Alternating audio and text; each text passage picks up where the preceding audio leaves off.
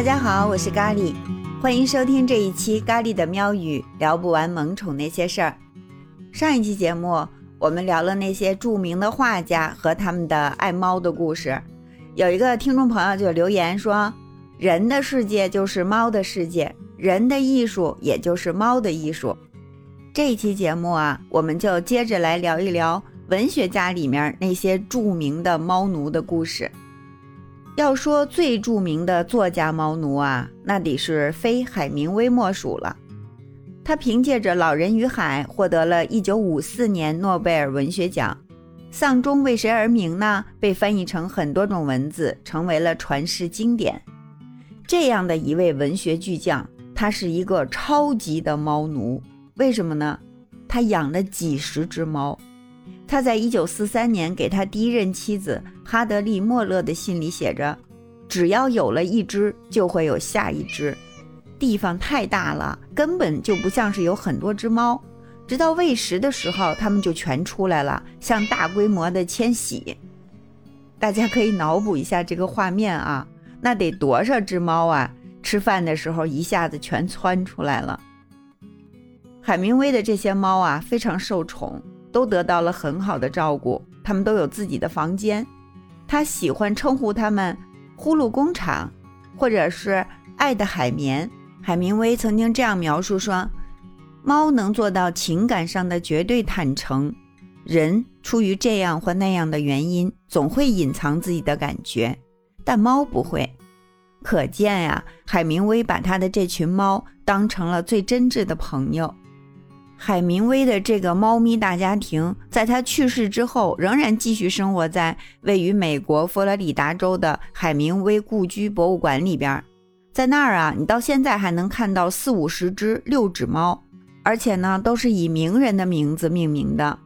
这是海明威从前从一个船长那儿得到的一只白色的六指猫，呃，叫白雪公主的后代。看来呀，不仅海明威的猫受宠。他们的后代还将世世代代的被这样宠爱下去。另一位骨灰级的猫奴作家就是村上春树。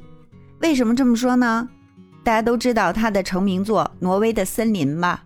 这部小说还被王家卫导演拍成了电影，王菲当时出演的女主角。电影上映的时候，还连带着这部原著又再次热销了一把。可是你们知道这部作品是怎么来的吗？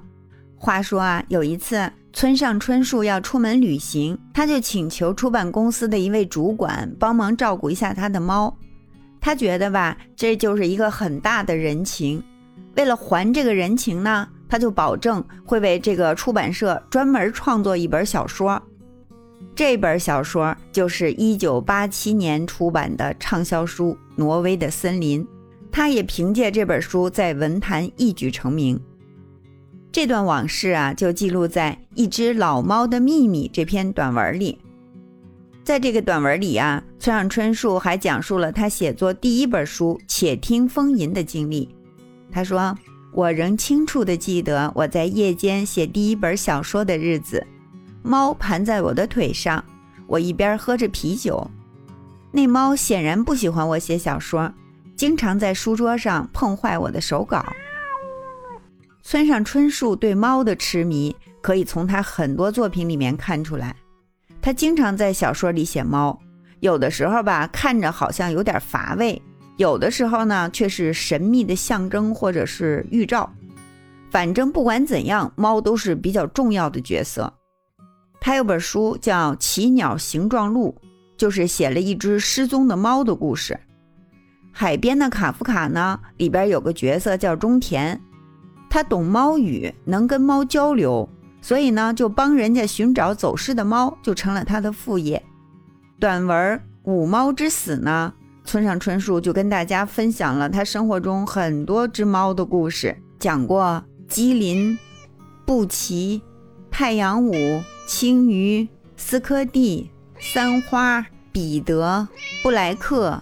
一丸油炸丸子，还有缪斯，大家可以数数啊，这都多少只猫了？但估计可能还是他养过的一小部分。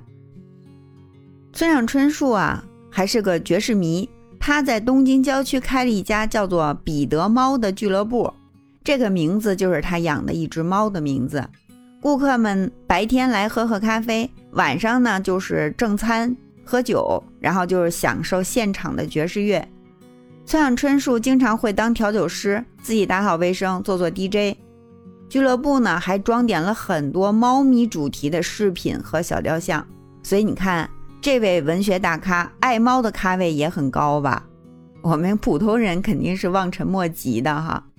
接下来我们要讲的这位著名作家呀，不仅作品里面猫是主角，而且他的作品还成就了一只猫，让这只猫走上了他的猫生巅峰。他就是美国作家雷蒙德·钱德勒，他的小说《漫长的告别》被改编成了电影。那只叫莫里斯的橘猫在电影里的精彩演出，让人们永远记住了这只世界上最挑剔的猫。大家还记得吧？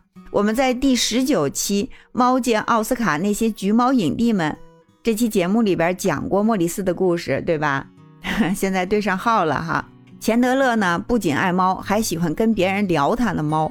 他热衷于写信，他可能给朋友、同事、家人写了得几百封信。在信里啊，只要一谈起他的猫，就滔滔不绝。有一次，他跟他的好朋友在信里边哈，就讲了跟他生活了二十年的猫塔基。他说：“我或许需要提一下，秘书是一只黑色的波斯猫，十四岁。我说他是秘书，是因为打我开始写作，他就一直陪着我，总是坐在我想用的纸上，或者我要开始修改的稿子上。”有时靠在打字机上，有时就在书桌的一个角落，安静地望向窗外，好像在说：“兄弟，你做的事儿简直就是在浪费我的时间。”他一般礼貌性地与我保持距离，但有的时候会突然与我争论一通。有一次顶嘴顶了十分钟，我真希望我能听懂他在说什么。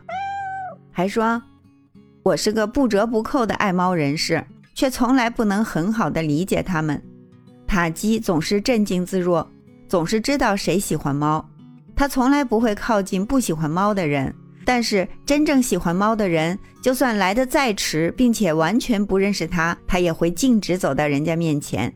钱德勒哈，甚至还冒充他的塔基，给他朋友的猫们写信。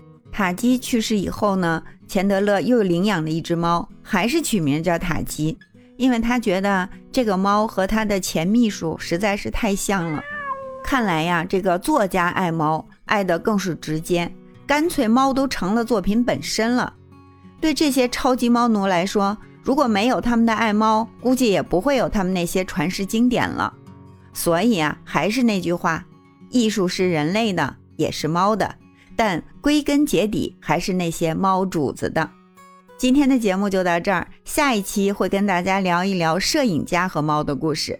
别忘了把好听的故事多多分享给你的朋友，顺便帮咖喱点亮一个小红心。感谢你的收听，我们下期节目再见。